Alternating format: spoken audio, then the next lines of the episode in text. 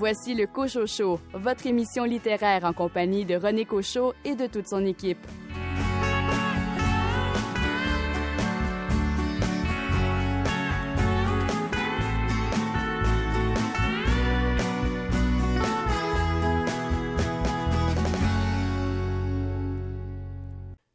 Ici René Cochot, bienvenue à votre rendez-vous littéraire qui a l'air cette semaine d'un immense livre avec plusieurs chapitres qui, espérons-le, seront tous vous captiver.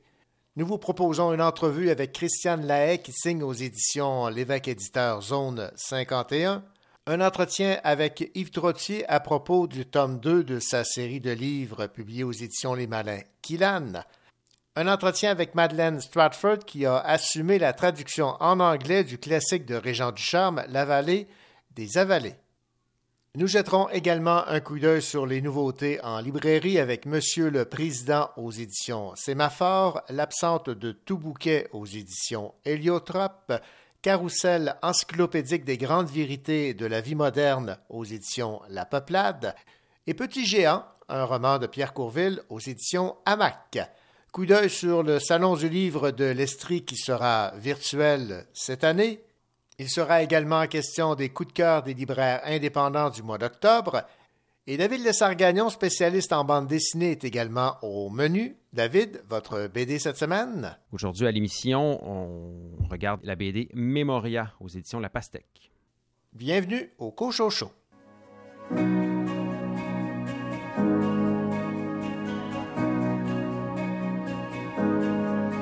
Je devais aller les chutes du Niagara. Puis faire du hula à Santa Monica. Je devais chanter des chansons sous vos applaudissements. Mais pour me consoler, je ferai du karaoké. J'en vois qui danse, danse sur le balcon. J'en vois qui danse, danse dans le salon. On dansera encore cet été Ciel ou plafond collé serré, encore à corps dans tout ça. On fera comme si de rien n'était. On dansera comme ça, juste toi et moi. Je devais partir à LA, mais j'ai plus le droit d'y aller. Crois que je vais rester chez moi et passer le balai. Si je veux partir en voyage, faudra que j'écoute des irlesses. Et pour aller plus loin, je mettrai à fond la caisse. J'en vois qui danse, danse sur le balcon. J'en vois qui danse, danse dans le salon. On dansera encore cet été. Ciel ou plafond collé serré, encore à corps dans tout salon. On fera comme si rien n'était. On dansera comme ça, juste toi et moi. Veux-tu danser dans le salon? Glisser sur le parquet dans tes chaussons. Veux-tu danser dans le salon? Glisser sur le parquet dans tes chaussons. On dansera encore cet été. Ciel ou plafond collé serré, encore à corps dans ce salon. On fera comme si de rien n'était. On dansera comme ça. On dansera encore cet été.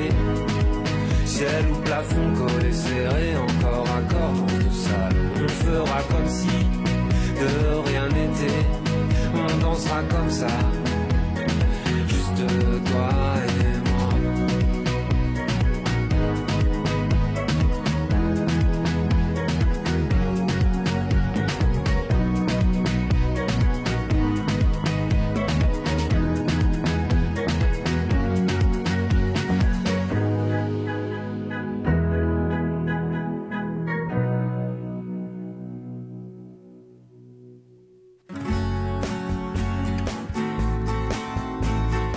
d'œil sur les nouveautés littéraires.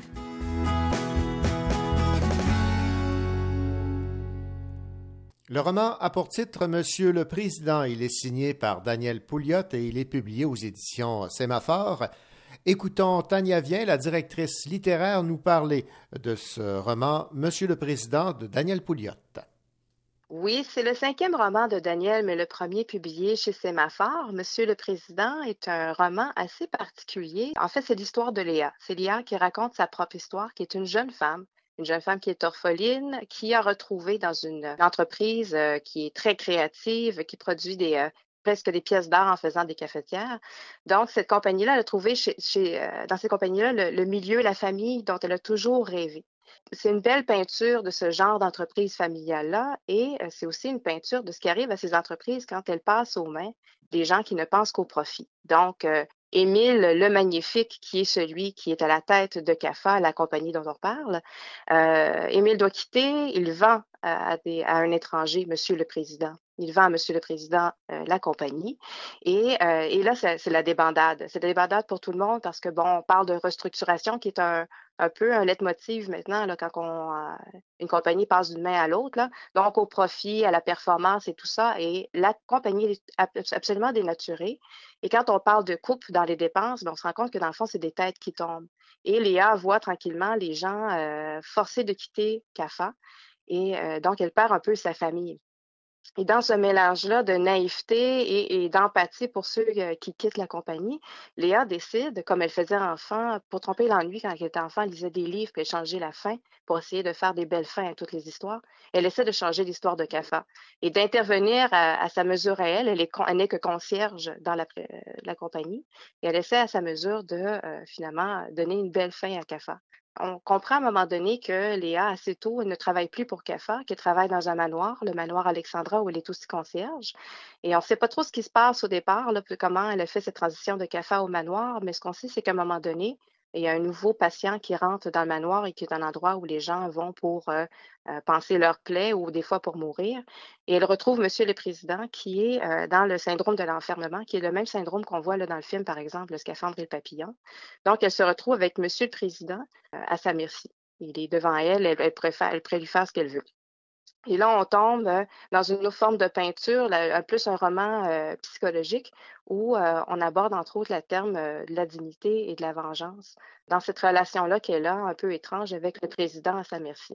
Donc, c'est une histoire assez complexe, mais simple, dans le sens que c'est peint avec une forme de, naïveté féroce. tout est vu sous le spectre de Léa on a une critique euh, de, de Léa de, tout ce processus-là qui est de plus en plus prévalent dans la société, dont on parle de plus en plus dans les journaux. En Europe, d'ailleurs, on en a parlé beaucoup, là, des vagues de suicides qu'il peut y avoir dans les compagnies où euh, la compétition est féroce, où euh, le profit est le premier but au détriment des personnes qui y travaillent. Donc, on aborde cette question-là qui est de front, mais avec la naïveté d'une jeune femme de 25 ans qui, elle, essaie comme elle peut de restaurer l'ordre là-dedans. Donc, on a un œil très, très naïf, mais en même temps très réaliste, un petit peu décalé. Donc, euh, Léa, au départ, elle n'est pas mise en danger, elle ne fait pas partie de l'équipe de création qu'on essaie de, euh, de réduire à tout prix. Donc, elle peut être témoin un peu euh, détaché de ce qui se passe. Et c'est un compte-rendu de ce phénomène-là de déstabilisation d'une entreprise, de déconstruction, de restructuration et de perte qui est très, très, très, très, très touchant. Donc, je le conseille à tout le monde. Euh, c'est un beau portrait. Ceux qui aiment les romans psychologiques vont beaucoup aimer ce roman. Ceux qui aiment euh, les livres qui parlent de, thèmes euh, sociaux, un peu grinçants, là, vous allez aimer ça aussi. C'est touchant, c'est, ça ouvre les yeux c'est euh, révélateur aussi euh, de ce qui se passe présentement dans nos sociétés. Moi, je le conseille à tout le monde. Je pense que ça atteint un grand, grand, grand, grand public. C'est une très belle lecture. Ça, c'est une plaquette. Euh, je vous dirais, c'est à peu près 140, 150 pages. Donc, ça se lit très bien, très court et on, passe à travers dans une soirée. On ne peut pas le déposer. Voilà, c'était Tania Vien qui nous parlait de cette nouveauté aux éditions Sémaphore, Monsieur le Président de Daniel Pouliot.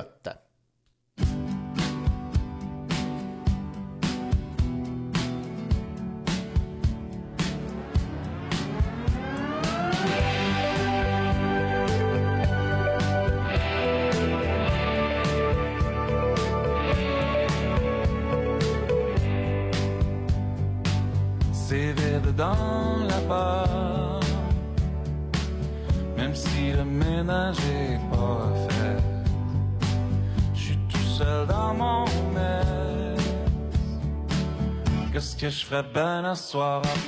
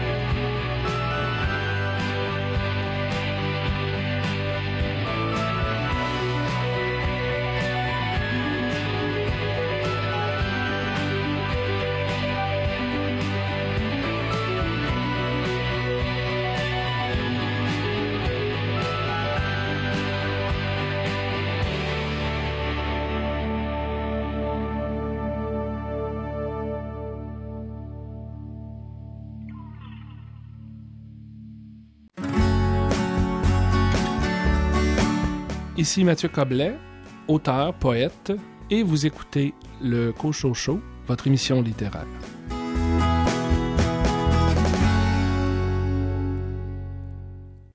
On parle des fois d'ovni littéraire. On pourrait pratiquement parler d'un ovni littéraire avec le roman Zone 51 de Christiane Lahaye, parce qu'il est question d'extraterrestres dans ce roman publié chez euh, l'évêque éditeur dans la collection Réverbération.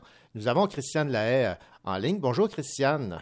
Bonjour. Christiane, première question évidemment qui me brûle les lèvres, que si on était à tout le monde en parle, ce serait la question qui tue. Est-ce que vous croyez aux extraterrestres? J'y ai déjà cru. Oui. oui, D'accord. oui, c'est-à-dire que euh, oui, il y a un peu de moi dans ça, dans la mesure où quand j'étais adolescente, totalement désœuvrée et que je cherchais un sens à ma vie, euh, ça a fait mon affaire de croire aux extraterrestres et pas pas dans une pas d'une façon euh, réfléchie parce que quand on lit Asimov, quand on lit les scientifiques et quand on regarde les statistiques du nombre de planètes et de d'astres qu'il y a dans l'univers, qu'il y aurait dans l'univers, ben la possibilité de vie extraterrestre, elle est là. C'est pas farfelu parce que c'est tellement bon, bref, il y a des probabilités. Cependant, moi, mes extraterrestres, quand j'étais adolescente, ils ressemblaient beaucoup plus à des fantasmes d'adolescente qu'à qu'à des petits bonhommes verts, si vous voyez ce que je veux dire. Alors, oui, j'y j'y ai cru. J'ai j'ai cru à toutes sortes de choses quand j'étais adolescente, euh, toutes, toutes sortes de choses ésotériques. Entre autres, euh, il y avait un, un livre dans la collection, euh, j'ai lu les livres rouges là, sur le, le mystère des grandes pyramides, sur le triangle des Bermudes. Donc, euh, je me passionnais pour ce genre de choses parce que ça faisait mon affaire de croire qu'il y avait euh, plus que mon quotidien euh, ennuyeux et pénible. Alors, euh, ce que j'ai voulu donc explorer dans Zone 51, c'est entre autres ce besoin de croire, besoin qui parfois sort totalement du rationnel. Euh, il y a des gens qui croient à des choses vraiment, je pense aux complotistes en ce moment, par exemple. Ouais, ben oui. Il y a des gens qui croient à des choses tellement charriées, tellement folles. Mais moi, j'avais envie de, de creuser euh, l'idée des, racines, d'où ça sort ce besoin de croire, d'où ça vient au juste? Alors, dans Zone 51, je vais résumer un peu l'histoire. là, fraîchement sorti de l'université, une formation en anthropologie en poche, Elle et deux anciens confrères de classe entreprennent un périple vers la zone 51 au Nevada. Olivia Solez, une connaissance du trio, les accompagne. Le but, rencontrer des extraterrestres. Car l'extraterrestre existe bel et bien. Tous en sont convaincus, sauf la narratrice issue d'une famille riche et totalement blasée qui accepte néanmoins de mettre sa voiture neuve et sa carte de crédit au service de cette folle équipée. Au fil du voyage, l'histoire des uns et des autres se raconte, les opinions se confrontent, les secrets émergent jusqu'à la destination finale et au drame. Donc la narratrice, c'est un peu vous, là. La narratrice, c'est moi qui euh, j'ai essayé de me mettre dans la peau de ce que je n'ai jamais été, c'est-à-dire euh, je me suis dit comment tu ferais si tu étais grosse, laide et très riche. Oui. Ben, c'est pas tout à fait vous. Et- c'est ça. Et donc, je me suis, euh, je me suis amusée à, euh, à- oui, à me mettre en, pas, pas à me mettre en scène, ça serait beaucoup dire, mais à imaginer ce que j'aurais pu faire si j'avais été dans ce type de périple avec des gens qui croient dur comme fer qu'il y a effectivement des extraterrestres. Parce que la zone 51, c'est en réalité une base militaire secrète. Elle était ultra secrète jusqu'à tout récemment. Et euh, la raison pour laquelle on, a créé tout un mythe euh, de- de- de- des extraterrestres autour de cette zone, c'est que c'est là, entre autres, qu'on a conçu des prototypes d'aéronefs après la Deuxième Guerre mondiale. Donc, pendant la guerre froide, on a conçu, entre autres, le Nighthawk, qui est un, qui est un avion furtif. Donc, c'est sûr que les gens autour de cette base-là ont vu des objets volants non identifiables parce que c'était des prototypes. Mais ça a créé toute une, toute une mythologie autour de la base, d'autant plus qu'elle est, elle est euh, interdite d'accès. Et dès qu'il y a secret, il y a fabulation. Hein? C'est, vraiment la recette. Là, si on veut que les gens en parlent, on dit rien, ou à peu près. Et, et il y a même vraiment des gens aujourd'hui qui vont observer la zone. Il y a une colline à peu près à 30 km où on peut euh, grimper et voir en partie la zone avec des jumelles. Et il y a des gens là qui y vont et qui passent leur journée à attendre au cas où ils verraient quelque chose. Alors ça va très loin, là, c'est quand même très fort. Il y a même eu l'an dernier un mouvement sur Facebook là, du genre euh, on, on, on, entre, hein, on, Ouais. on, on pénètre dans la zone 51. Si on y va en masse, ils pourront pas nous arrêter. Voilà. Et puis, je pense qu'ils ont, été avertis, là. Ils ont eu des avertissements, alors à la dernière seconde, ils ont annulé. Mais euh, moi, j'avais envie de, de- parce que c'est une, c'est quelque chose quand même, cette croyance-là, encore là, cette zone-là, qui, qui me fascinait, de penser qu'il y a des gens qui croient dur comme fer, qu'il y a des extraterrestres qui collaborent avec les Américains, euh, euh, que, les Américains ont pris possession euh, de soucoupes volantes et qui font de la rétro-ingénierie, c'est-à-dire qu'ils ils- ils défont, ils les démantèlent pour voir comment ça fonctionne, pour pouvoir en construire de leur côté. C'est totalement délirant. Et moi, c'est ce délire-là qui m'intéressait. Jusqu'à quel point l'esprit humain peut, peut délirer? Et cette zone 51, elle vous a fasciné à vous, Christiane? Moi, en fait, je l'ai découverte assez récemment. C'est sûr que j'avais déjà entendu parler de Area 51. là. C'était quelque chose qui me faisait rêver un peu, mais j'ai fait des recherches plus récentes pour voir ce qui en était vraiment. Et j'ai euh, j'ai lu des ouvrages, entre guillemets, hein, des ouvrages scientifiques. C'est incroyable tout ce qui se publie de bêtises. Mais bon, euh, j'ai lu un ouvrage, entre autres, d'un Américain qui explique en détail les liens entre les extraterrestres et euh, la CIA. Et euh, j'étais vraiment fascinée de voir tout ce qu'on arrivait à inventer à partir d'une base militaire. Parce que moi, j'ai grandi euh, sur une base militaire, beaucoup moins exotique, là, à Valcartier, en, en banlieue de Québec. Et euh, vraiment, euh, oui, il y a un univers particulier, oui, il y a un climat particulier sur une base militaire, parce que oui, il y a des choses secrètes, oui, il y a des choses cachées. On veut pas que tout le monde sache où sont les munitions, par exemple. On veut pas que tout le monde sache où sont les, euh, les tanks ou les canons, etc. Ouais. Donc, euh, j'ai- puisé dans cette expérience-là, si on veut, mais en même temps, tout, le, tout ce qui se dit sur cette base, moi, ça me fascinait. Je me disais, mais voyons. Et c'est euh, c'est c'est surtout, comme je le disais, le besoin de croire à ça qui me, qui me mobilisait. J'ai- Moi, ce qui me fascine le plus, et il y a des gens qui voyagent à gauche, à droite dans le monde, moi, je trouve que le voyage le plus fascinant, là, c'est un voyage dans la psyché humaine. Ouais. C'est infiniment plus complexe que, que, et plus intéressant que n'importe quel voyage. Et c'est beaucoup ce que je... Bon, mes personnages font un voyage, mais moi, je voulais surtout voyager à travers la psyché humaine. Oui, parce que euh, avant d'atteindre cette zone 51, c'est un véritable road trip où les différents personnages se révèlent avec Oui. euh, leur psyché, comme vous dites. Là. Leur faille, Leur surtout. faille, surtout. Leur faille, parce qu'ils ont tous une faille. Même la narratrice a une faille. Et ils ont tous leur faille. Mais euh, et, et souvent, souvent, on, on embarque dans des croyances pour ne pas affronter cette faille-là, pour ne pas affronter le traumatisme, pour ne pas affronter la douleur, on va s'inventer des histoires. Et ça, je l'ai vérifié auprès d'une psychologue. Là, est-ce que c'est plausible? Et il y a plein de gens qui ont vécu des choses difficiles et qui, plutôt que de se l'avouer, vont inventer, euh, vont inventer des histoires totalement abracadabrantes. Ouais, et sans, sans révéler le punch, on peut dire que c'est particulièrement le cas pour le personnage de Olivia Soles. Oui, c'est celle qui a la plus grande faille, si on veut. Maintenant, parlons un peu de cette approche un peu retard que vous avez, euh, Christiane Lahaye, dans Zone 51, parce que la narratrice, évidemment, dit qu'elle n'y croit pas. euh, mais là, on a le, le carnet euh, de Oui. Olivia Oui. où régulièrement, vous euh, faites part de, de questionnements ou de, de faits qui ont été euh, révélés ou élaborés.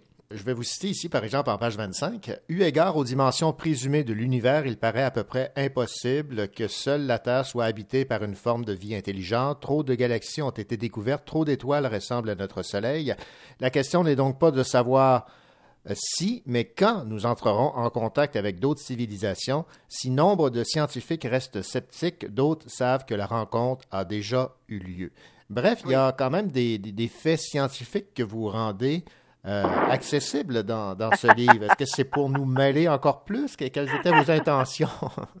C'est vraiment retard parce que je devrais peut-être pas le dire, Ouais. mais, mais tous les extraits sont inventés. Ah, voilà, c'est encore plus retard que je pensais. Là. Oui.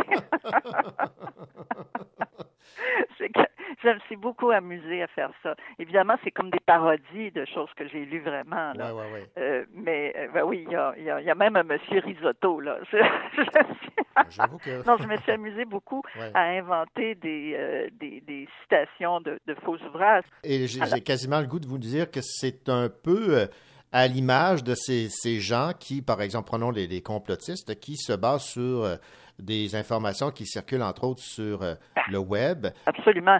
Et, et d'une certaine manière, je donne, je donne l'exemple, c'est-à-dire que c'est facile d'inventer des choses, c'est facile de dire n'importe quoi, et c'est facile de- de- de- d'emprunter un ton euh, pseudo-scientifique pour dire des, des- des bêtises.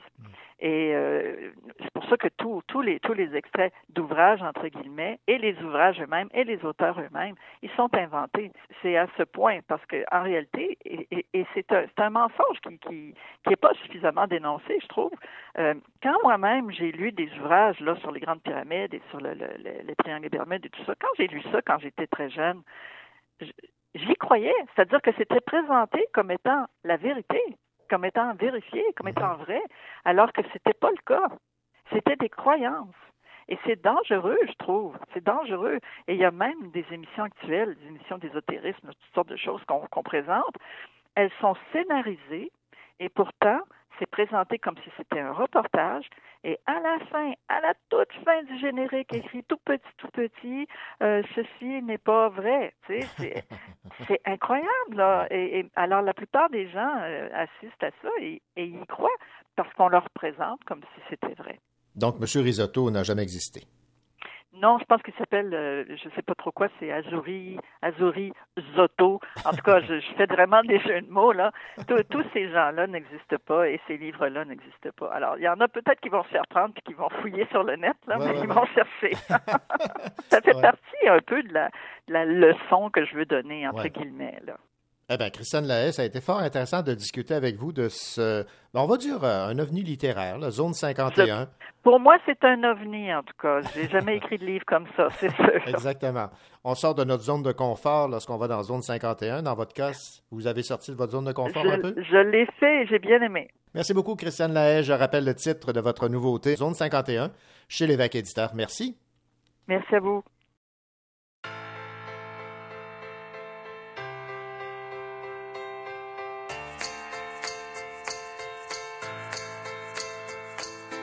prayed to have your name scattered on the lips of the young. Now you claim that it's you on the tips of their tongue. And if you're proud of what you had to kill to get your thrill, well, I bet it stings to give up everything and realize that they don't want you.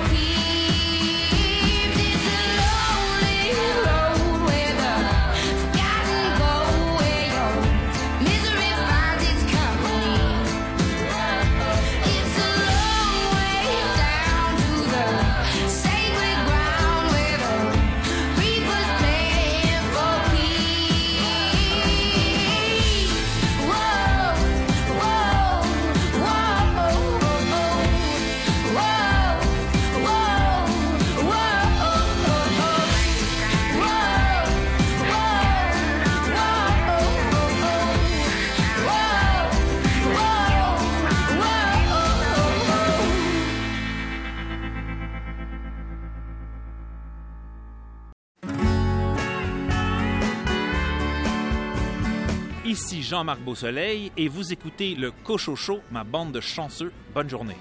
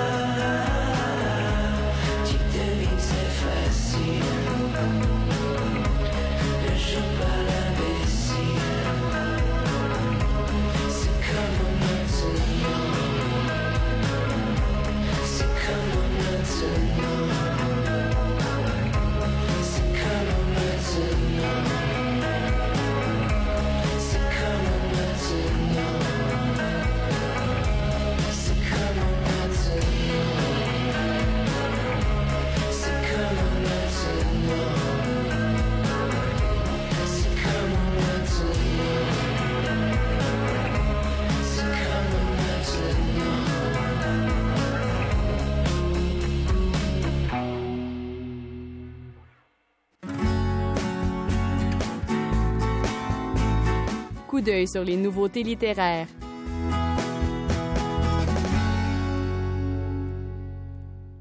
Tu n'as jamais cultivé ton jardin. C'est avec ces mots que s'ouvre l'adresse d'une fille à sa mère disparue. La phrase pourrait sonner comme un reproche, pourtant il s'agit plutôt d'une invitation à la conversation dans un jardin littéraire où, malgré la peine et la douleur, les roses, les pivoines et les jacinthes continuent d'éclore. Dans un récit hommage de Catherine Mavrikakis, il est question de fleurs, de renaissance, d'appel à des temps meilleurs et de comment le monde peut refleurir. Écoutons Olga Duhamel, la directrice littéraire des éditions Héliotrope, nous parler de cette nouveauté de Catherine Mavrikakis, tout fraîchement arrivée en librairie, l'absente de tout bouquet. C'est une phrase qui, a été euh, empruntée à Stéphane Mallarmé, qui est un poète que, Catherine euh, chérit, aime beaucoup, euh, qui parle beaucoup de fleurs, justement, parce que le livre euh, commence là-dessus. Une femme s'adresse à sa mère pour lui dire Tu n'as jamais cultivé ton jardin. Puis de là va, découler une série de choses. Euh, c'est plutôt une espèce de, de j'allais dire, de lettre d'amour à sa mère. C'est une lettre d'amour à une femme qui lui a jamais montré d'affection, cela dit rien du tout. C'est une femme très dure, mais dans l'amour qu'elle avait pour, pour cette femme, euh, euh, dans, dans l'amour qu'elle avait pour cette mère, et, et elle s'est parlé de la douleur de l'absence, de la douleur terrible. Cette femme euh, vient de mourir, puis elle se remet pas de son absence. C'est un livre qui trouve le moyen de parler de ça, qui trouve le moyen de parler de la beauté des fleurs qui poussent et qui refleurissent chaque année. Euh, et ça, c'est ce qu'il y a de grand dans ce livre-là, je, pense. C'était Olga Duhamel qui parlait de la nouveauté de Catherine Mavrikakis arrivée en librairie, l'absente de tout bouquet.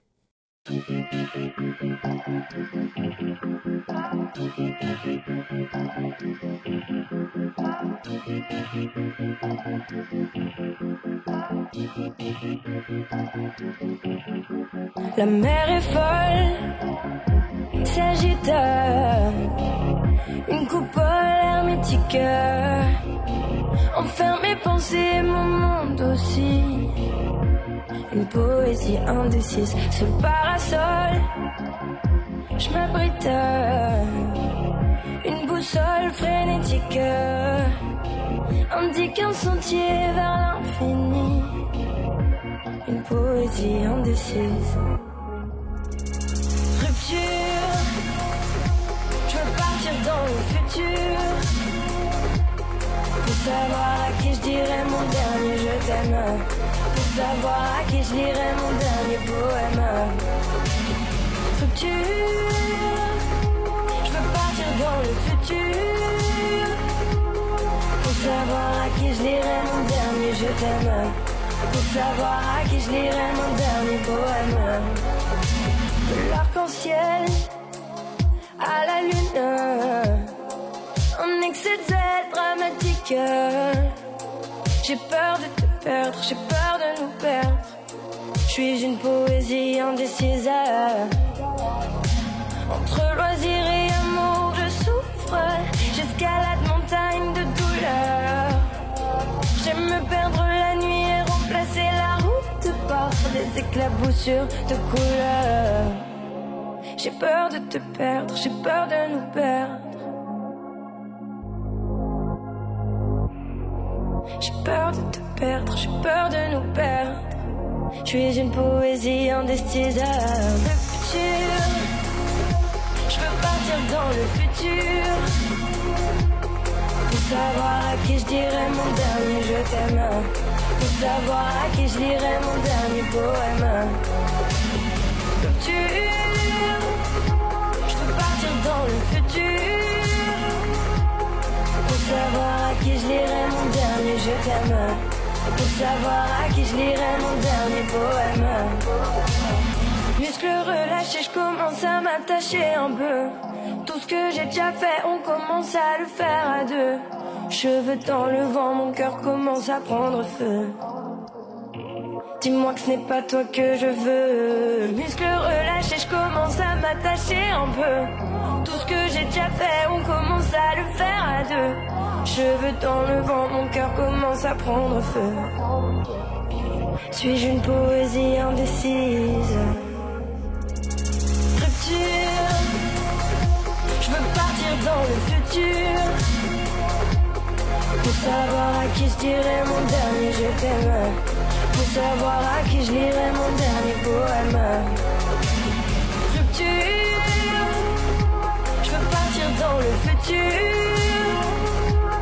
Pour savoir à qui je lirai mon dernier je t'aime. Pour savoir à qui je lirai mon dernier poème.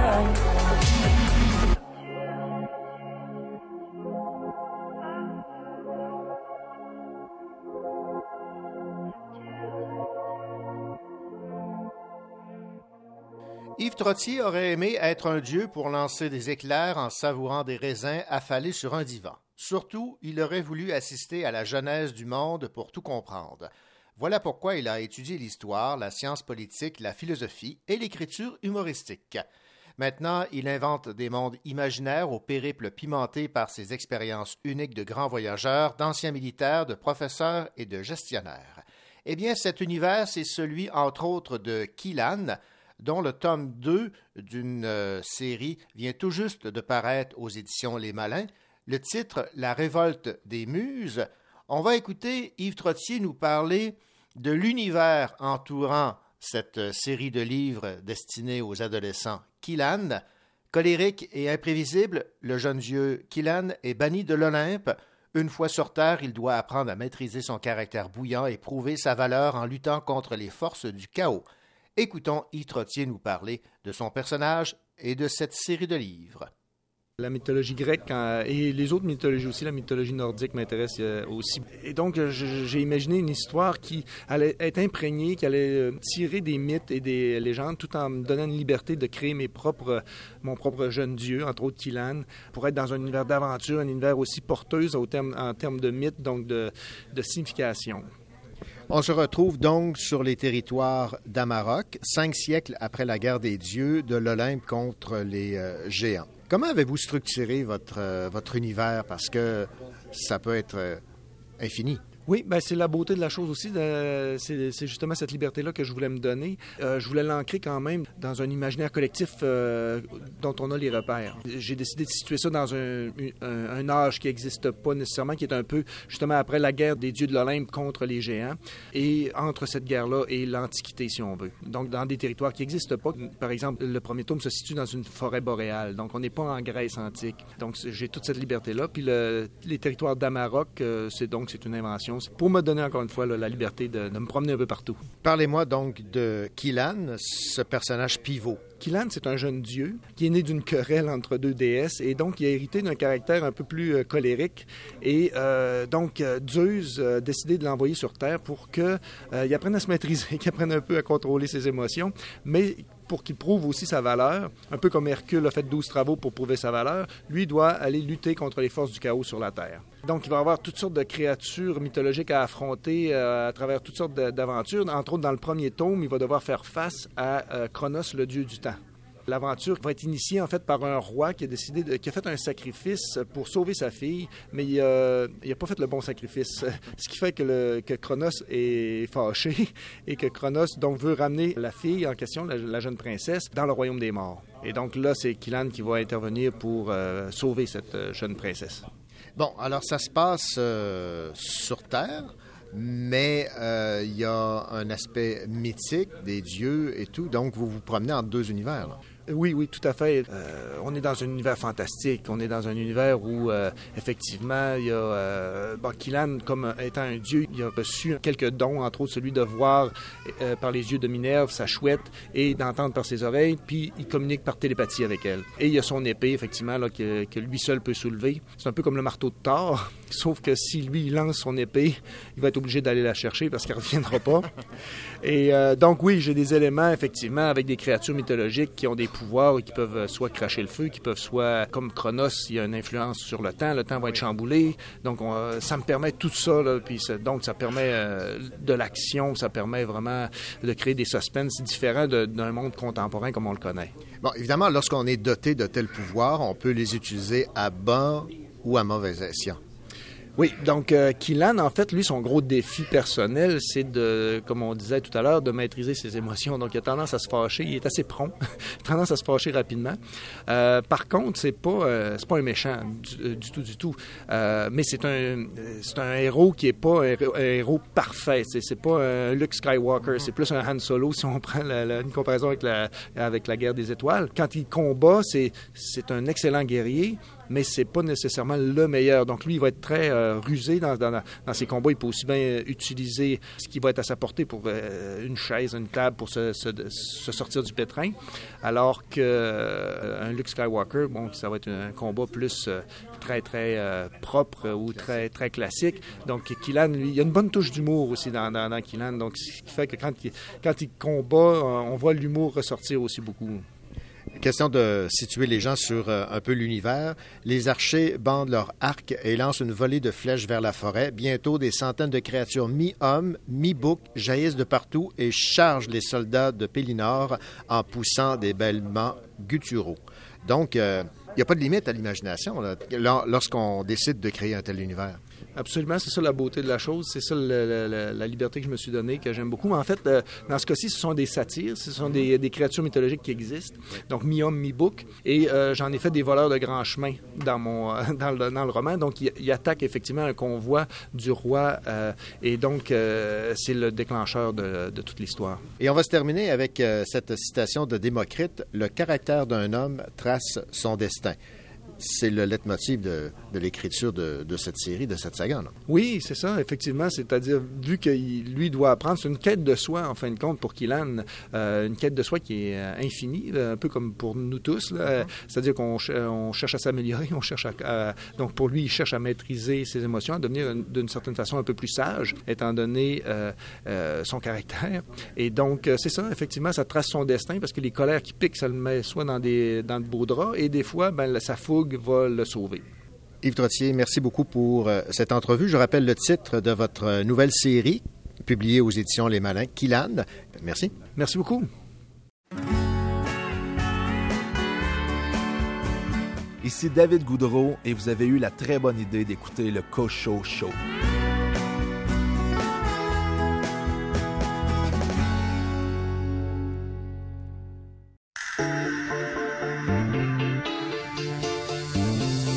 Premier amour qui sera le premier chagrin. Il durera toujours, enfin l'éternité. Au moins, on est un peu plus qu'un homme. Elle est plus que toutes les femmes. Pas encore des grandes personnes, mais ça nous pend aux larmes. Quand on aime la première fois, c'est pour la vie entière. On comprend la deuxième fois que c'est pas encore la dernière. Celui qui n'a pas cru aux serments intenables tombera pas de haut, mais on monte pas haut quand on est raisonnable. Tous les divorcés se sont aimés dans le monde. Un week-end sur deux, ils le répètent à leurs enfants. Quel est le plus important, le premier amour ou le plus récent y a le deuxième amour, moins spectaculaire, quand même le détour. Rien à envier à son grand frère. On prend reconnaissant ce que la vie nous redonne. On veut croire mais on en doute que cette fois c'est la bonne. Il y a le troisième amour maintenant, on connaît la chanson. Et surtout n'allons pas croire que c'en est fini des passions. Il est aussi dévorant que les précédents. C'est pas parce qu'on aime plusieurs fois qu'on n'aime pas vraiment, n'aime pas vraiment. Tous les divorcés se sont aimés monde. Un week-end sur deux, ils le répètent à leurs enfants. Quel est le plus important, le premier amour ou le plus récent? Quel est le plus important, premier amour ou le plus récent?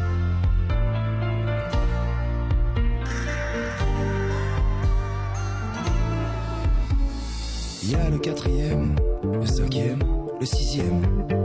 T'arrêtes l'ascenseur aux étages qui te conviennent. Certains n'en connaissent qu'un, celui du début. D'autres en connaissent plein, s'avouent jamais vaincus. Il y a les malheureux qu'il faut serrer dans les bras, qui n'ont pas connu l'amour et pensent qu'ils n'y ont pas droit. C'est faux, y a pas d'âge pour connaître l'âme sœur.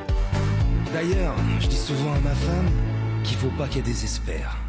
Tous les divorcés se sont aimés tendrement. Un week-end sur deux, ils le répètent à leurs enfants. Quel est le plus important, le premier amour ou le plus récent?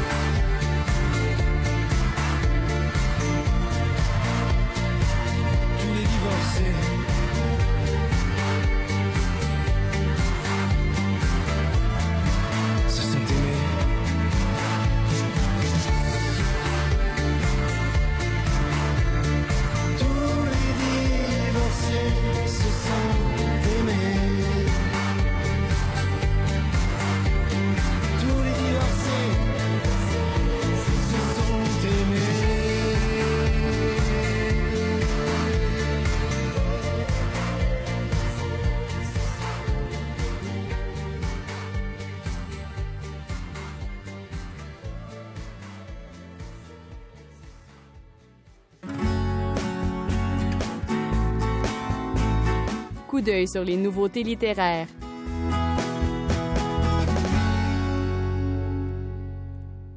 Marc-Antoine K. Faneuf signe aux éditions La Peuplade Carrousel encyclopédique des grandes vérités de la vie moderne. Écoutons Mylène Bouchard, la directrice littéraire des éditions La Peuplade, nous parler de ce livre au titre fort original.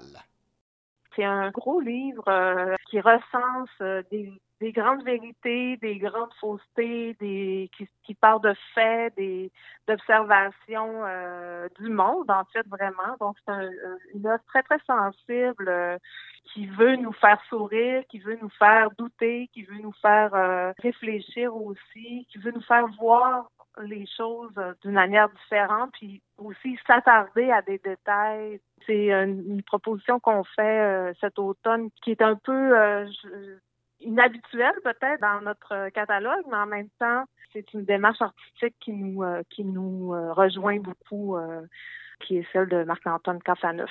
Faut oser de temps en temps, n'est-ce pas? Oui, voilà. C'était Mylène Bouchard, directrice littéraire des éditions La Peuplade, qui nous parlait de cette nouveauté de Marc-Antoine Coffaneuf, Carrousel encyclopédique des grandes vérités de la vie moderne.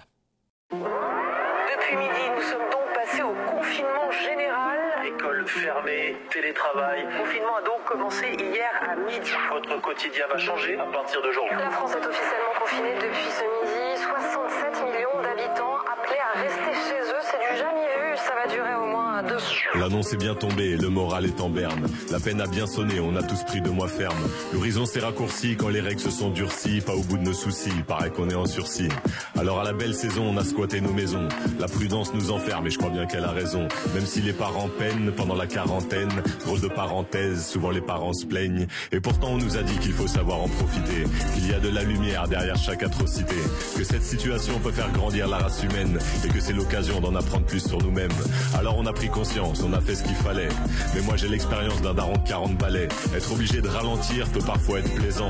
Mais qu'est-ce qu'on peut en dire lorsqu'on a 15 ans C'est quoi cette idée de vouloir nous enfermer Moi, je n'ai pas envie d'une maison prison. C'est vrai que je suis une ado plutôt réservée, mais il n'est pas question de couper les ponts. Insta, Snap, Discord, heureusement sont là, mais j'aimerais mieux t'avoir juste en face de moi.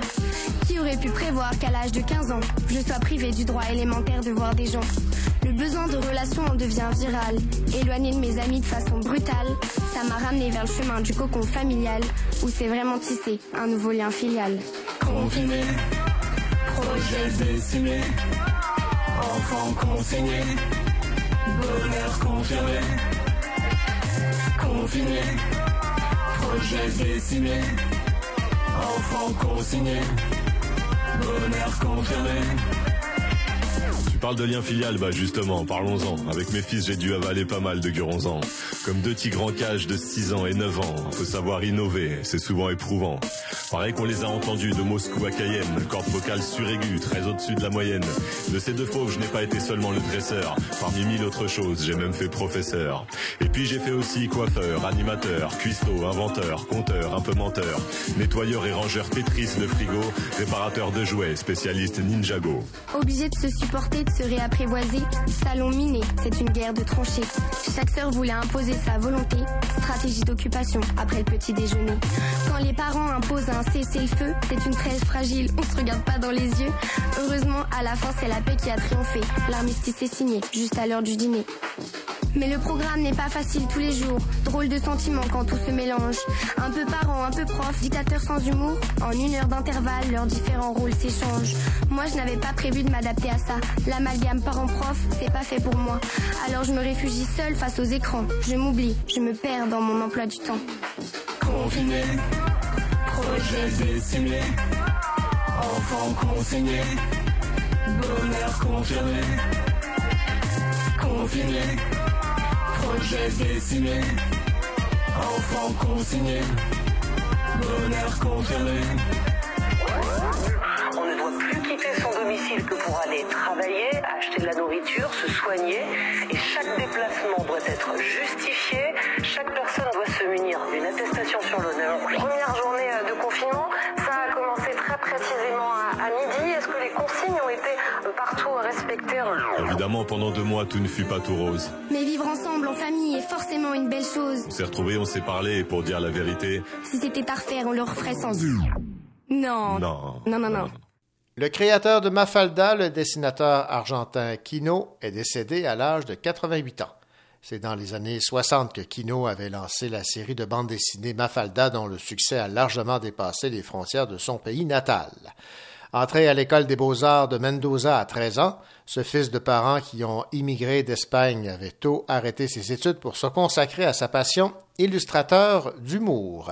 Sa plus célèbre création, Mafalda, la fille d'une femme au foyer et d'un agent d'assurance argentin totalement dépassé par sa maturité. Ses demandes d'explications sur la condition féminine, la dictature, la surpopulation, la guerre atomique ou encore Fidel Castro sont en réalité l'expression d'une indignation constante contre le monde des années 60. À sa sortie en Espagne, alors sous Franco, la bande dessinée Mafalda était réservée aux adultes. Elle a été aussi censurée en Bolivie, au Chili et au Brésil.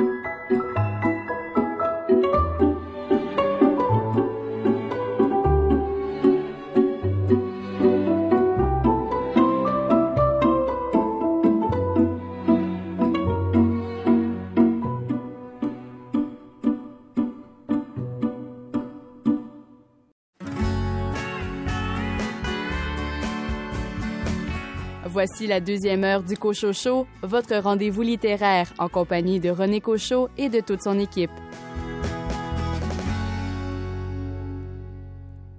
Au cours de cette deuxième partie d'émission, vous aurez l'occasion d'entendre l'entrevue que m'a accordée Madeleine Stratford, qui a fait la traduction en anglais du classique L'Avallée des avalées de Régent Ducharme.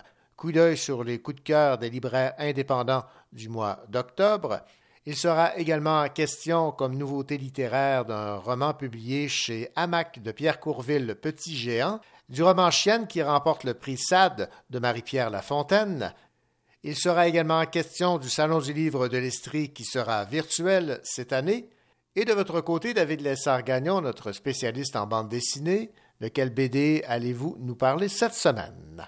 Aujourd'hui à l'émission, on regarde la BD Memoria aux éditions La Pastèque. Bonne deuxième heure.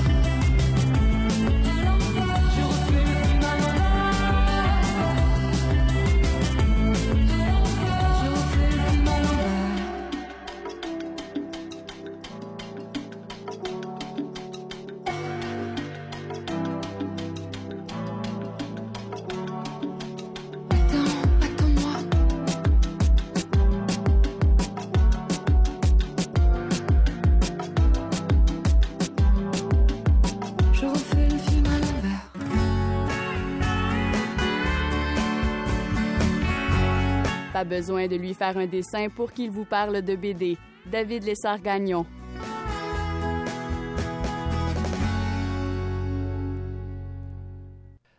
David Lessard-Gagnon, cette semaine, une euh, publication des éditions La Pastèque qui a pour titre Memoria. Et euh, en fait, c'est la réédition d'une bande dessinée qui a été publiée en 1999. C'est un récit euh, qui avait été publié en deux tomes. En fait, c'est de Jean-Paul Hayd et euh, Claude Paiement, les mêmes auteurs qui, il y a quelques années, nous ont donné euh, la carte postale. Magnifique. La magnifique carte postale publiée à la Pastèque aussi, qui avait fait beaucoup d'heureux. Et donc, le même duo d'auteurs au, au détour du siècle, donc en 99-2000, euh, ont publié aux éditions Mille ce récit, Mémoria, en deux tomes. Et euh, c'est quelque chose qui ne se trouve plus, bien entendu. Euh, et donc, euh, La Pastèque est allée avec les deux auteurs pour une réédition en un seul volume, donc une intégrale. Mhm. C'est sûr qu'on sent surtout deux parties là, dans le truc, dans cette BD. Et en fait, on comprend tout à fait pourquoi ça peut avoir semblé important aux éditeurs et aux auteurs de ressortir ça, surtout en un volume. hein. ça a un certain sens d'être en, un- en un volume. C'est une histoire très intéressante qui va rappeler euh, sans, difficulté euh, au lecteur le monde de la matrice de Existence de David Cronenberg. On est donc dans, euh, dans cette dystopie de monde virtuel inconnu, c'est-à-dire de, on suit un personnage qui s'appelle Benjamin Blake. Benjamin Blake est un chauffeur de taxi dans la ville de Memoria. La ville de Memoria, c'est une belle métropole qui fait penser à Montréal dans une certaine mesure, qui serait située dans les années 30-40. Et euh, un jour, Benjamin embarque une jeune femme dans son taxi, puis euh, là, on a un classique là, de, du roman d'espionnage ou des histoires d'espionnage, hein, tourner à gauche, aller plus vite, donc ce genre de Ouais, ouais, ouais. directive-là. Euh, Donc, le voici de manière tout à fait classique, embarqué dans une histoire qui le dépasse. Il va se rendre compte, dans cette aventure, que le monde dans lequel il vit n'est qu'une chimère. En fait, Euh, il fait partie d'un monde virtuel qui s'appelle Memoria, qui est en fait euh, un monde créé par une compagnie qui serait dans notre monde à nous. Et donc, euh, les, les gens, les citoyens vont là et se payent un voyage dans une ville, se payent un voyage dans un moment historique pour aller euh, juste profiter du bon temps ou aller savoir faire je sais pas quelle niaiserie. Mais bon, le genre de vacances temporelles, en fait. Et euh, donc, euh, Benjamin apprend euh, par le fait même qu'il n'est qu'un programme, qu'il n'est qu'un personnage d'une cité virtuelle, mais il apprend aussi du même coup qu'il y a une résistance. Donc, les alupkistes ou zapulkistes, euh, difficile de, de prononcer. D'ailleurs, les personnages ont de la misère à prononcer ça aussi. Euh, il y a donc euh, des, des- des personnages, des habitants de Memoria qui, en ayant conscience de cet état de fait, cherchent à changer les choses et cherchent à se rebeller, en fait. Et il va donc rejoindre, bon gré mal gré, euh, la résistance à cet état de fait. Là. En Mhm. fait, eux n'ont pas tant conscience à l'intérieur que c'est sont dans un jeu, mais en tout cas, vous voyez là, cette espèce de mise en abîme des Ouais. personnages. euh. Alors, toutes les questions philosophiques euh, qui peuvent en ressortir euh, sont déjà en germe, là, les questions que vous connaissez parce que vous avez déjà écouté La Matrice, par exemple, sont tous là, mais avec effectivement cette, euh, cette ambiance vintage totalement savoureuse, totalement bien faite. C'est des petites touches, c'est vraiment... euh, ça ne tourne, le récit ne tourne pas au fait- autour du fait que c'est dans les années 30 mais l'ambiance, le, décor est magnifiquement présent. Ça fait en sorte que, cette histoire de science-fiction avec des, euh, mitraillettes Thompson, ça, donne un, équilibre euh, tout à fait savoureux.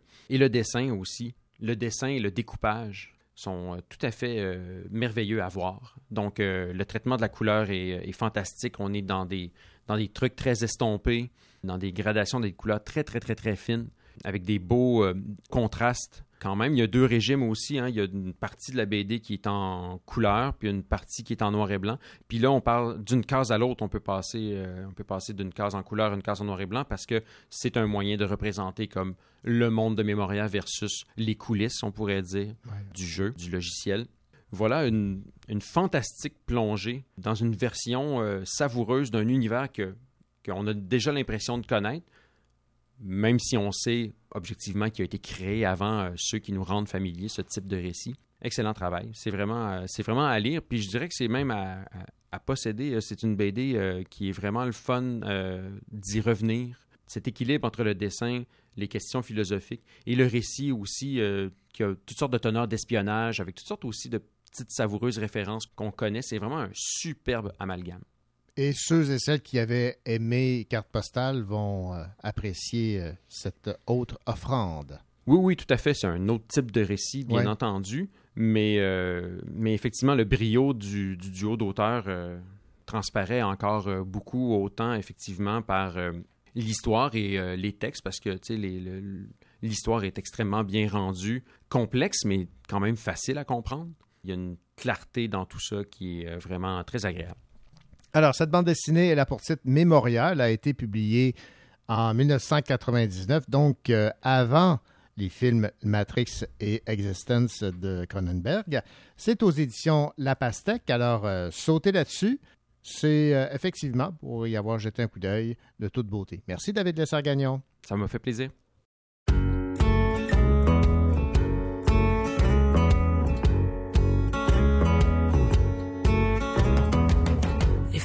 Hier sur le dos, des glingues sous ma peau. J'ai pas su faire rentrer tôt, pas su me taire.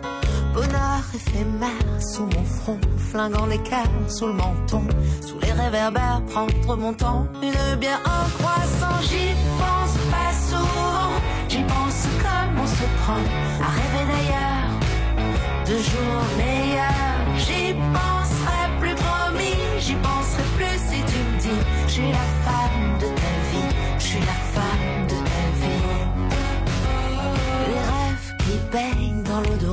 le cœur qui saigne pour pas grand chose, l'enfer qui règne, qui prend la pause, une baigne si je me repose, à temps partiel je suis vivante, je me rappelle le reste du temps que je fais semblant, que je fais comme celle qui pense pas souvent, qui pense comme on se prend. À rêver d'ailleurs, de jours meilleurs. J'y penserai plus promis, j'y penserai plus si tu me dis, je suis la femme de ta vie, je suis la les regards posés sur moi, c'est sûrement une impression, je sais pas.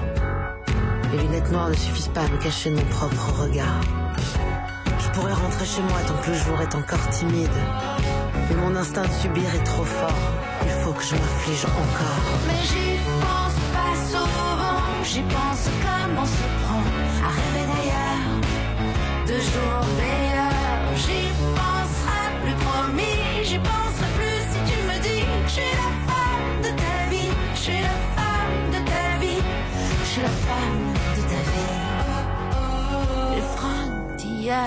Sur le sol. Comme la dernière fois je vole mon sommeil et je frôle l'éternel.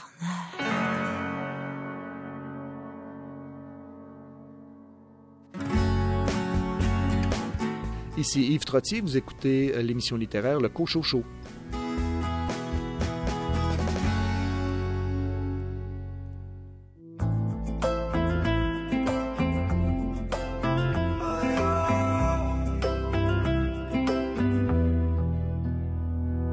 Attends un peu, sois pas pressé, profite, regarde autour de toi. Elles viendront vite et bien assez, toutes tes fameuses premières fois. D'ailleurs, il y en a déjà beaucoup qui sont venus frapper à ta porte. Je vais quand même pas mettre un verrou, faut que je me prépare à ce que tu sortes. J'entends encore tes premiers cris, tes premiers mots, tes premiers rires, les premières fois où t'as compris t'avais tes premiers souvenirs. On m'a dit qu'avec les enfants, le temps accélère d'un seul coup. Aujourd'hui t'as pris ton élan, t'as fait du vélo sans les petits trous. On m'a dit qu'avec les enfants, le temps accélère d'un seul coup.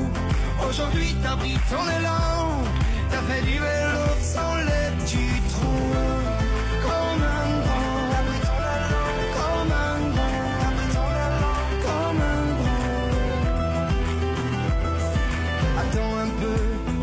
Peu, regarde-moi, il faut pas brûler les étapes. À chacune de tes premières fois, j'ai l'impression que tu m'échappes. Bien sûr qu'en même temps, je suis fier de toutes tes petites victoires. Il y a dans le cœur d'un père des sentiments contradictoires. Je vois encore tes premiers jeux et tes premiers jours à l'école, tes premiers rêves, tes premiers vœux et l'innocence qui s'envole. Qu'avec les enfants, le temps accélère d'un seul coup.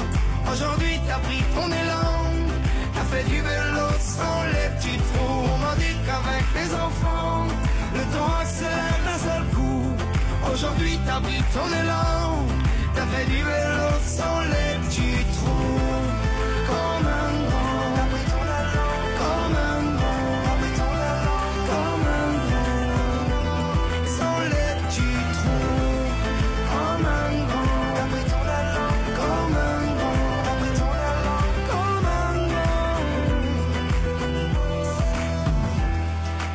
Je l'équilibre.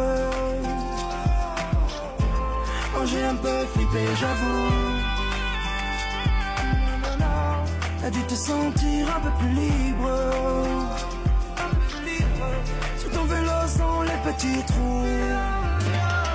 On m'a dit qu'avec les enfants, le temps accélère d'un seul coup. Aujourd'hui t'as pris ton élan, fait du vélo sans les petits trous. On m'a dit qu'avec les enfants, le temps accélère d'un seul coup. Aujourd'hui t'as pris ton élan, t'as fait du vélo sans les petits trous. Comme un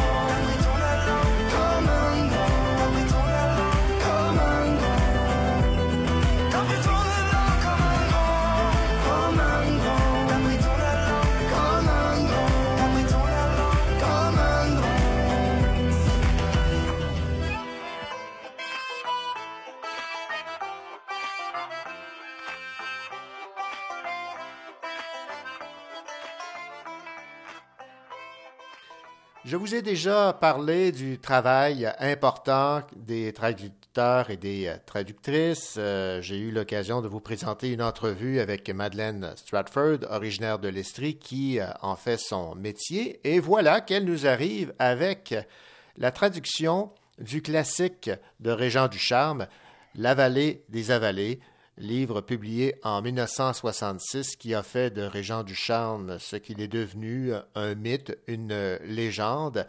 Et euh, j'ai le goût de poser comme première question à Madeleine Stratford. Madeleine, bonjour. Bonjour. C'était un défi qui vous emballait, qui vous angoissait de faire la traduction d'un livre dont on a tant parlé, qui a fait en sorte que Régent Ducharme est ce qu'il est aujourd'hui? Vous avez choisi deux beaux verbes. Les deux sont vrais. Ça m'emballait et ça m'angoissait euh, de, de porter cette responsabilité-là, de, de ramener du charme à, à Montréal en anglais au 21e siècle. Mais le défi était également de le mettre à jour. Oui, ben, mettre à jour. Pas au sens de corriger son texte, mais au Mhm. sens de s'assurer que la langue qui est utilisée est une langue qui va parler au lectorat d'aujourd'hui.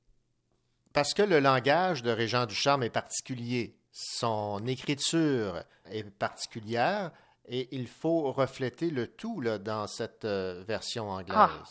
Ah mon Dieu, Ducharme n'écrit pas en français traditionnel. Mhm.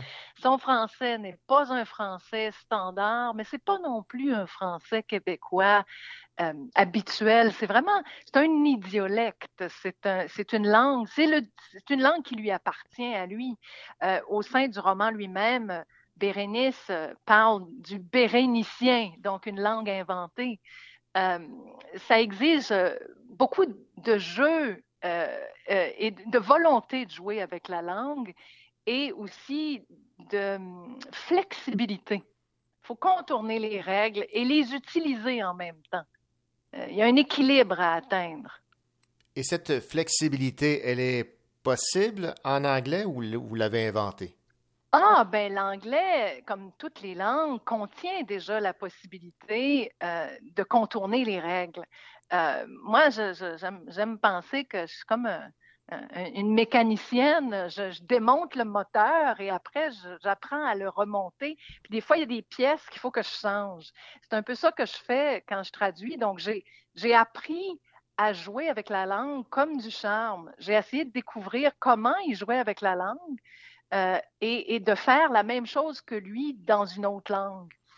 Euh, L'objectif, c'est évidemment de donner le même plaisir de lecture aux lecteurs anglophones euh, que les lecteurs francophones ont eu et ont toujours. C'est un livre qui a traversé les décennies. C'est un classique. Euh, on veut que- que les lecteurs anglophones aient euh, accès à cette œuvre-là qui est majeure. Madeleine Stratford, lorsqu'on s'était rencontrés au Salon du livre de l'Outaouais, vous m'aviez dit que les livres que vous traduisiez, c'était des livres qui, dans un premier temps, vous plaisaient, que vous choisissiez. L'œuvre de Régent Ducharme vous plaisait, là. Oui, euh, en fait, euh, ce qui est, un peu curieux, c'est que j'ai vraiment l'impression que l'œuvre de Ducharme me court après. Parce que euh, il y a plusieurs années, au- autour de 2011, j'étais à Berlin, je passais l'été là-bas et j'ai rencontré un peu par hasard le traducteur allemand de La Vallée des Avalées. Et euh, euh, il, il- quand il m'a vu, il a dit, Mon Dieu, une Québécoise, j'ai plein de questions pour toi.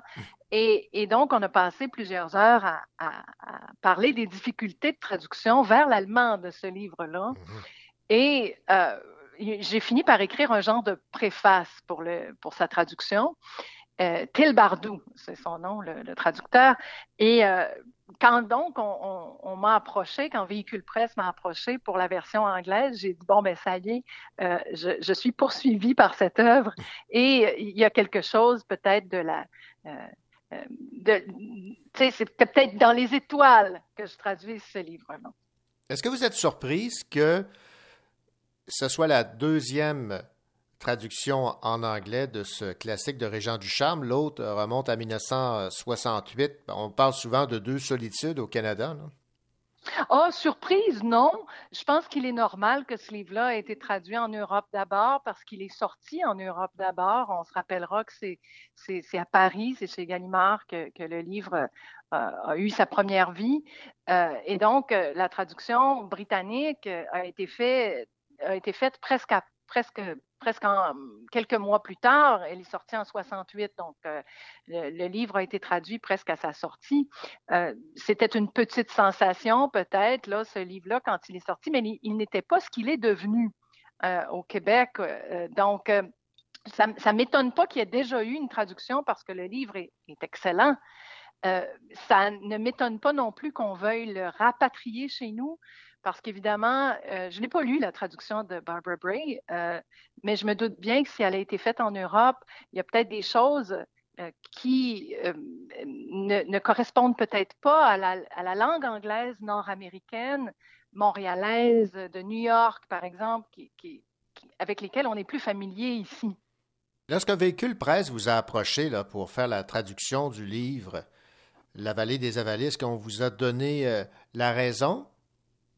Oui, euh, en fait, sur le coup, je, me posais un peu les questions moi-même, mais on m'a dit qu'on souhaitait avoir euh, quelqu'un qui, savait manier la langue de façon poétique et qui connaissait très bien euh, la culture québécoise du côté francophone comme du côté anglophone.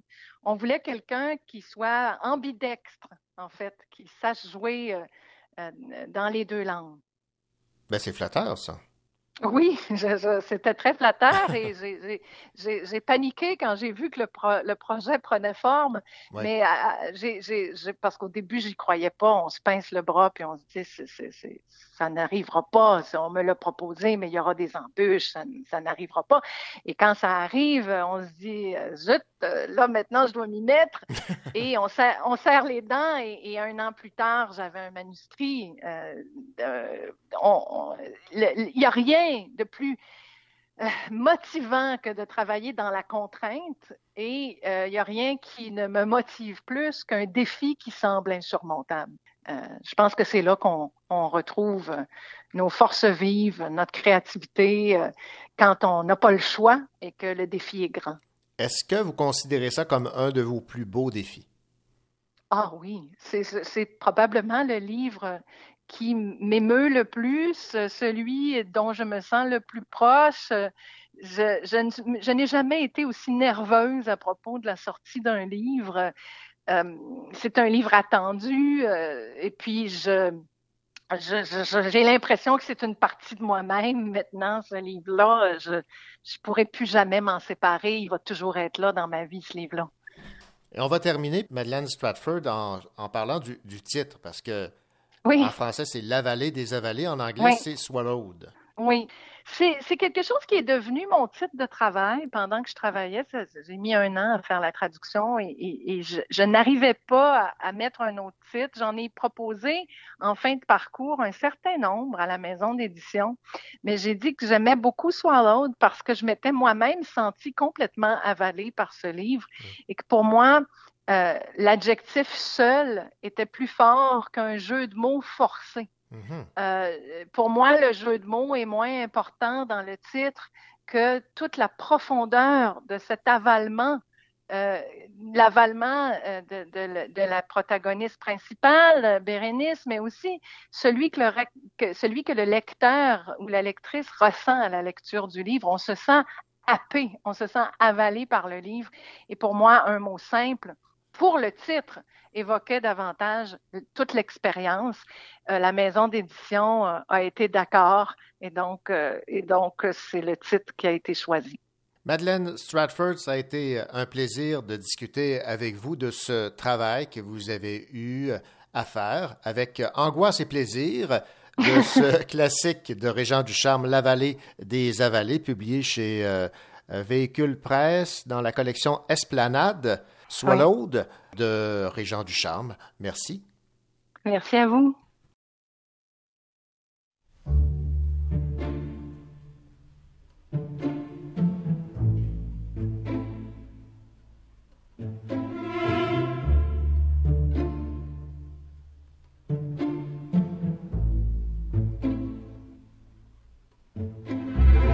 Si seulement elle savait comment, comment tu la regardais, elle serait effrayée. Si seulement elle savait comment, comment tu l'imaginais, elle pourrait t'abîmer. Mais laisse, laisse le temps, il pourrait vous donner une chance de vous retrouver.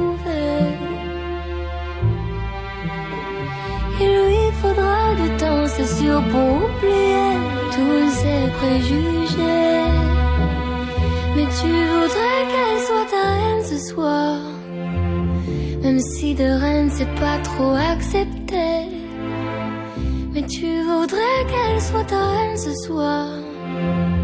Toi les rois tu t'en fous, c'est pas ce qui te plaît. Si seulement elle savait comment, comment tu l'envisageais, comme si t'es une fille. Si seulement elle savait comment, comment tu pourrais l'aimer tellement plus que lui. Mais peut-être qu'un jour elle verra tout l'amour que tu pourrais lui donner. Moi je crois aux histoires qui peuvent parfois se terminer. Mais tu voudrais qu'elle soit ta reine ce soir. Même si de reine c'est pas trop accepté. Et tu voudrais qu'elle soit ta reine ce soir. Toi les rois tu t'en fous, c'est pas ce qui te plaît. Mais tu voudrais qu'elle soit ta reine ce soir. Même si de reine c'est pas trop accepté. Tu voudrais qu'elle soit ta ce soir? Toi les rois tu t'en fous, c'est pas ce qui te plaît.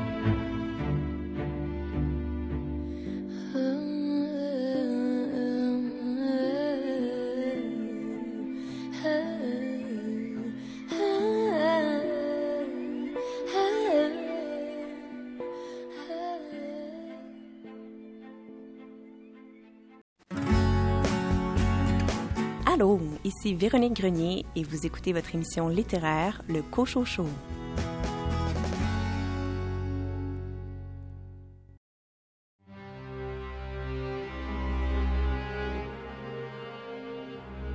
Brin de folie dans tes yeux, une bougie, tu souris, le rouge du vin sur tes lèvres, me crie je t'aime, le murmure de main, je rêve d'être seul, à voir nos couleurs, les autres nous voient en noir et blanc. Contraste infini, sans toi tout est gris, nuances de ma vie, couleurs inouïes. Rouge, vert ou bleu, rien n'existe de mieux. Dans mes yeux, contraste infini, sans toi tout est gris. Nuances de ma vie, couleurs inouïes. Rouge, vert ou bleu, rien n'existe de mieux. Dans tes yeux.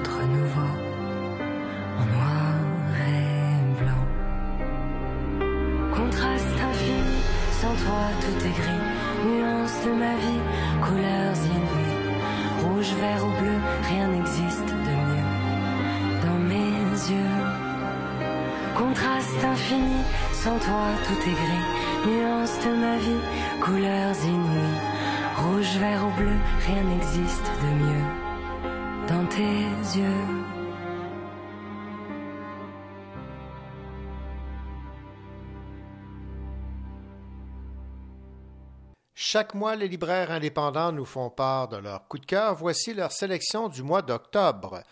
Yoga de Emmanuel Carrère, choix de Philippe Fortin de la librairie Marie-Laura à Jonquière. Janvier 2015, désireux de s'atteler à la rédaction d'un petit livre souriant et subtil sur le yoga, Carrère entreprend d'abord une retraite de médiation qui doit durer dix jours.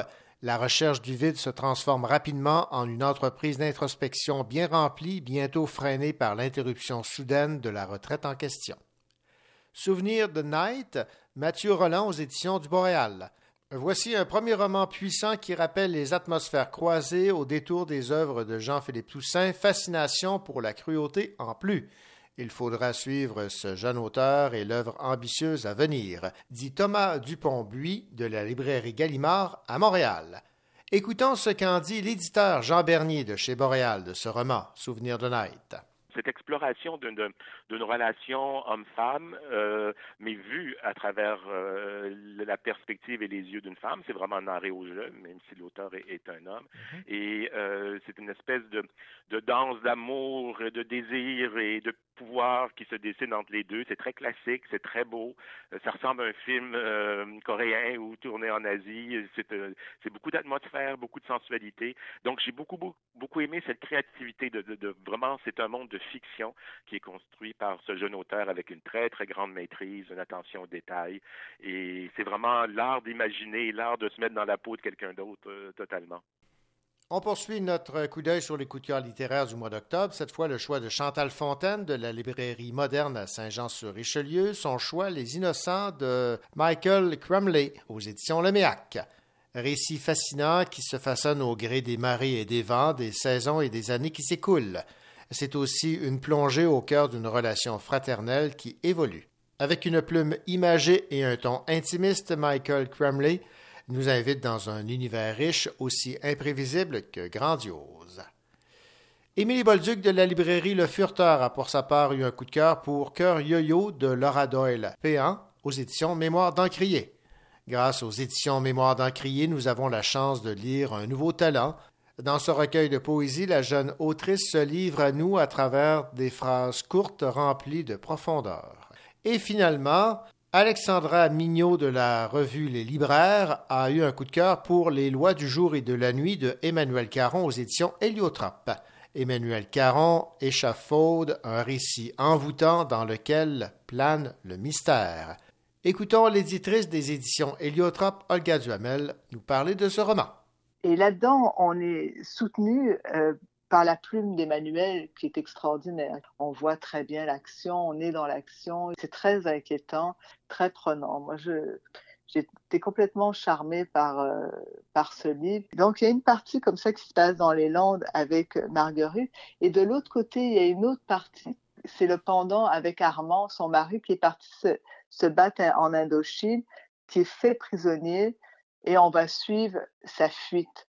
Il y a les, les deux pans euh, comme ça, euh, le pan de la nuit qui est avec euh, Marguerite et le, pan du jour avec Armand.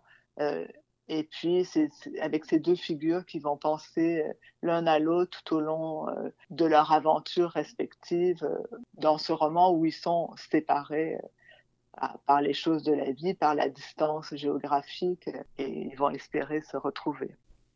Voilà, c'était les coups de cœur du mois d'octobre des libraires indépendants, les lois du jour et de la nuit, Cœur yo-yo, les innocents, Souvenirs de night et yoga.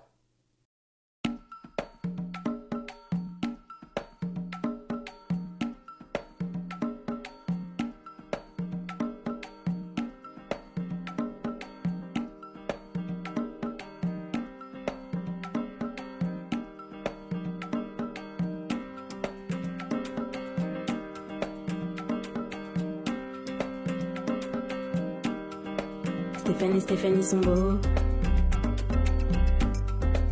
Et même s'ils ne disent pas un mot, je les aime bien. Stéphane et Stéphanie sont beaux. Et même s'ils en font toujours trop, je les aime bien. Stéphane et Stéphanie écrivent. Et même si je ne lis pas leurs livres, je les aime bien. Stéphane et Stéphanie sont mes amis. Depuis que je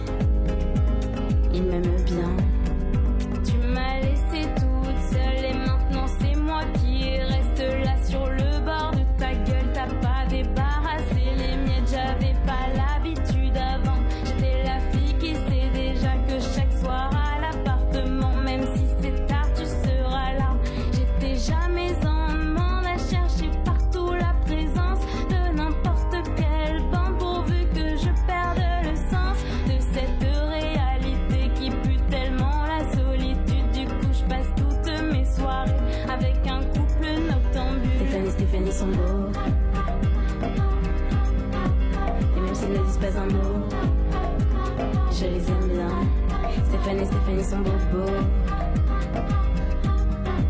Et même s'ils en font toujours trop, je les aime bien. Stéphane et Stéphanie écrivent. Et même si je ne lis pas leurs livres, je les aime bien. Stéphane et Stéphanie sont mes amis.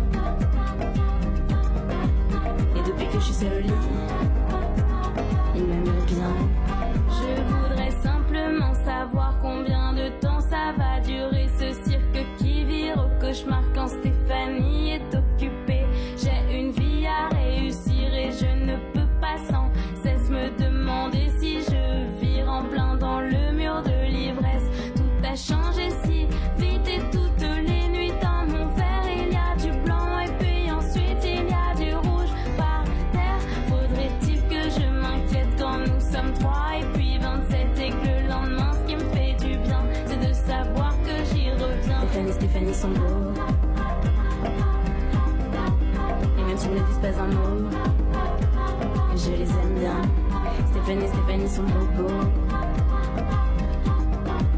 Et même s'ils en font toujours trop, je les aime bien. Stéphane et Stéphanie écrivent. Et même si je ne lis pas leurs livres, je les aime bien. Stéphane et Stéphanie sont mes amis. Et depuis que je suis seule au lit,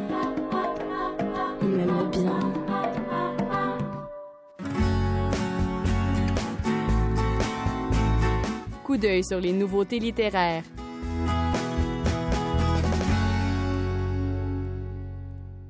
Des jumeaux identiques nés beaucoup trop tôt se retrouvent aux soins intensifs. Au fil de 109 jours d'hospitalisation, la narratrice relate dans un rythme prenant et dans un suspense angoissant le parcours différent des deux frères. C'est ce qui résume une nouveauté aux éditions Hamac de Pierre Courville, Petit Géant.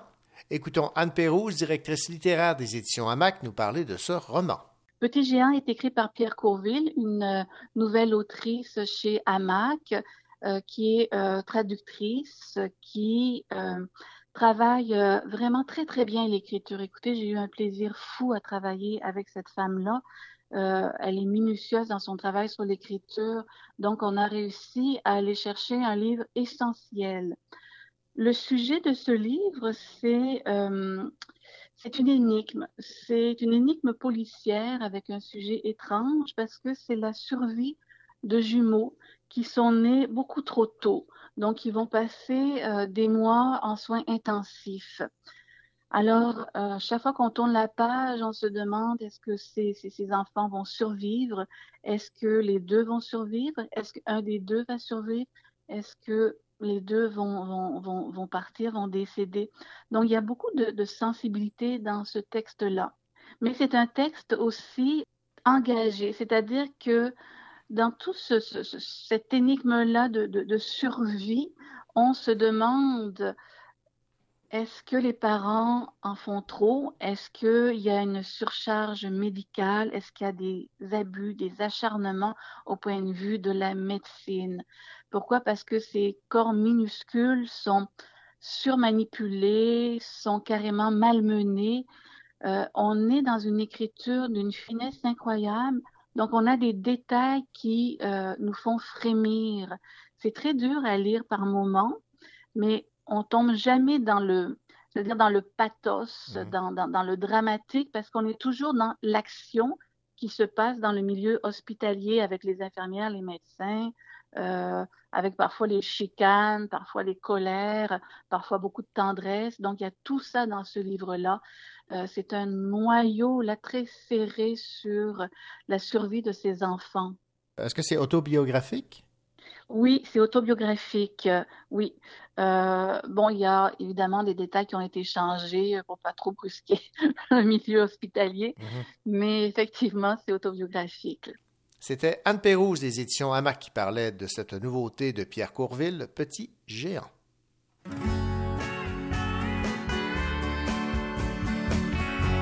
Vous écoutez le Cochocho en compagnie de René Cochot et de toute son équipe.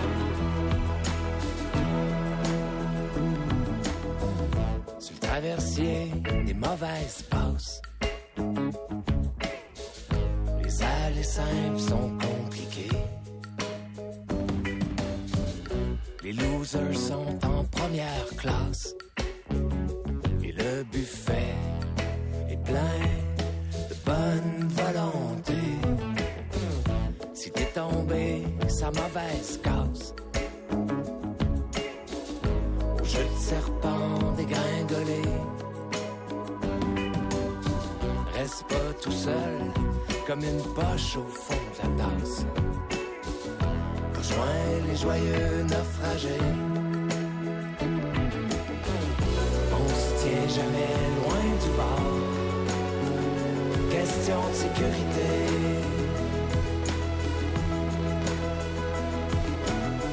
On se raconte pas d'histoire.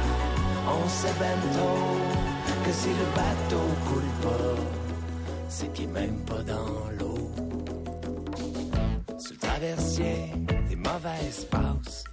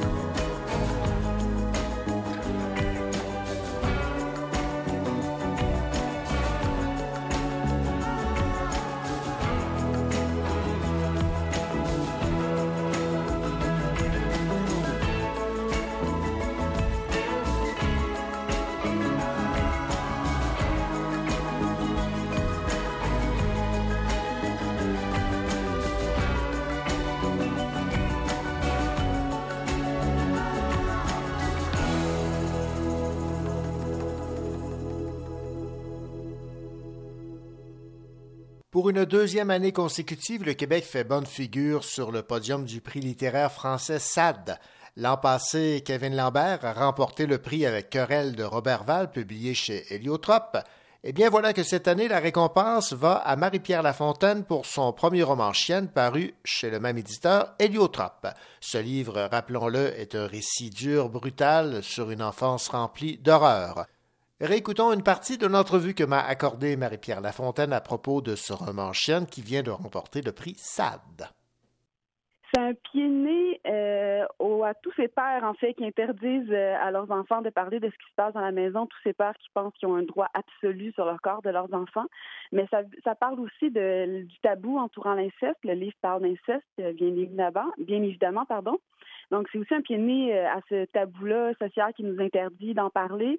Puis, euh, la violence contre les femmes aussi, c'est beaucoup minimisé euh, quand on a été victime, peu importe du type de violence qu'on a vécu quand on est une femme. On nous dit souvent qu'on exagère, la réaction émotive est exagérée, c'était pas si grave, on nie ce qu'on a vécu. Donc, ça veut dire ça aussi, c'est interdit de parler. Puis le livre se veut en réponse à ça, ça veut une espèce de réplique aussi. C'est pour ça aussi que le terme autofiction est important pour moi, parce qu'il y a quelque chose de politique dans, dans, le projet, je pense, le fait de parler d'autofiction, de mettre la violence contre les femmes dans la littérature, on la met dans le monde, on veut qu'elle soit lue. Donc, c'est pour ça aussi le, terme autofiction. Je m'excuse de revenir au terme, mais je, pense que c'est important aussi dans ce sens-là. Puis ça veut un pied de nez aussi le La peur nous a été inculquée avant même le mot pour la nommer. Je me souviens d'une sensation diffuse, un picotement sous la peau. La peur mobilise le sang dans les veines du cœur. L'élément de peur dans ce roman Chienne est omniprésent. C'est une sensation qui n'est pas agréable, évidemment. Non, évidemment. Puis la peur, ça fait partie, je pense, euh, je voulais bien montrer que ça fait partie du quotidien de cette jeune fille-là, de, l'enfant. Euh, J'écris que c'est ça a été implanté dans le corps avant le mot pour la nommer parce que je voulais bien marquer que la violence commence avant même le langage. Donc le langage commence à 2, 3, 4 ans, tout dépendant euh, des enfants. Mais c'est là dès la naissance la violence dans cet univers-là. Puis la peur aussi, je pense, faisait partie aussi du projet, de l'écriture elle-même. Il y a quelque chose aussi dans cette intimité-là qui est présente dans le texte, qui est dans l'écriture elle-même. Il y avait aussi de la peur dans le projet. Puis je ne voulais pas nier non plus cette peur-là. Maintenant, évidemment, on en vient à détester le père en question. Et là, je vais à nouveau vous citer.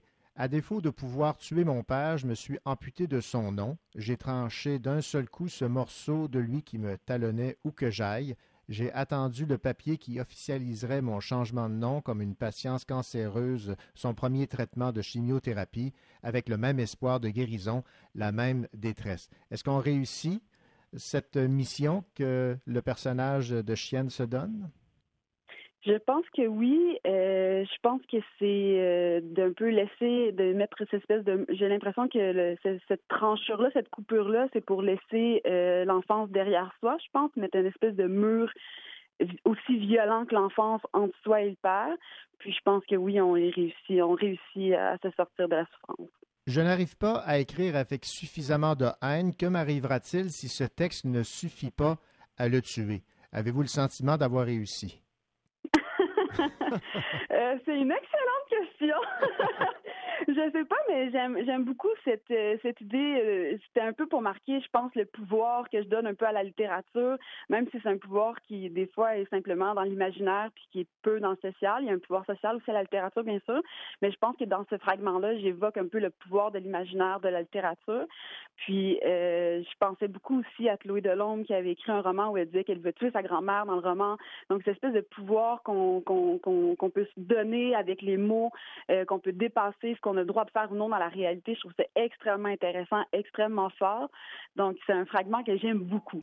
C'était Marie-Pierre Lafontaine, récipiendaire du prix littéraire français SAD pour son roman Chienne.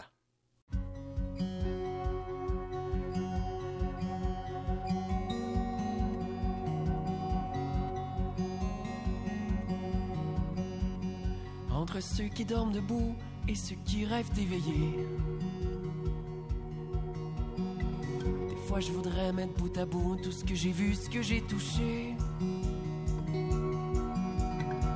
Entre mes rêves de superstar et mon enfance en Super 8.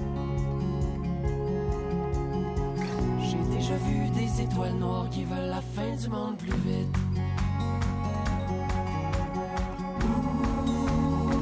Penses-tu qu'on peut ensemble faire de la lumière?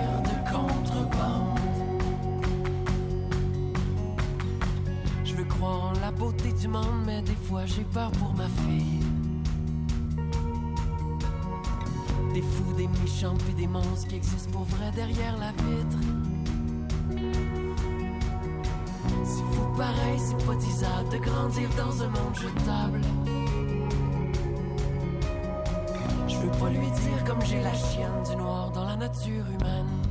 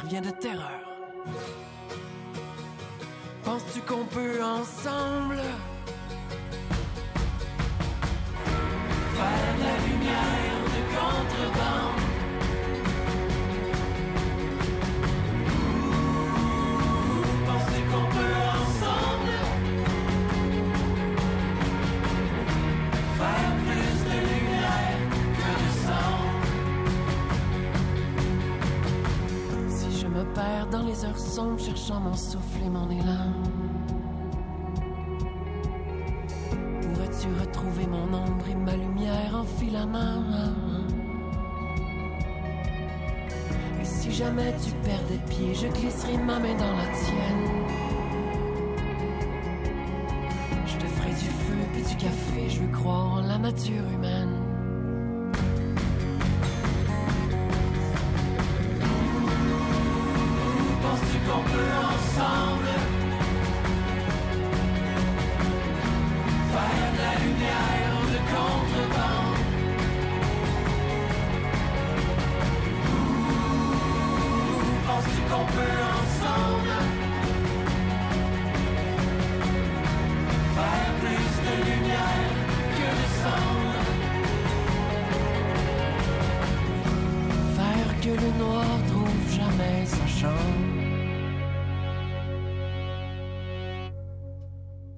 Salon du livre de l'Estrie se transforme en événement virtuel, une édition 100% virtuelle offerte avec comme thème Rien ne se perd, tout se transforme. 16 activités se dérouleront durant les fins de semaine d'octobre sur la page Facebook du Salon.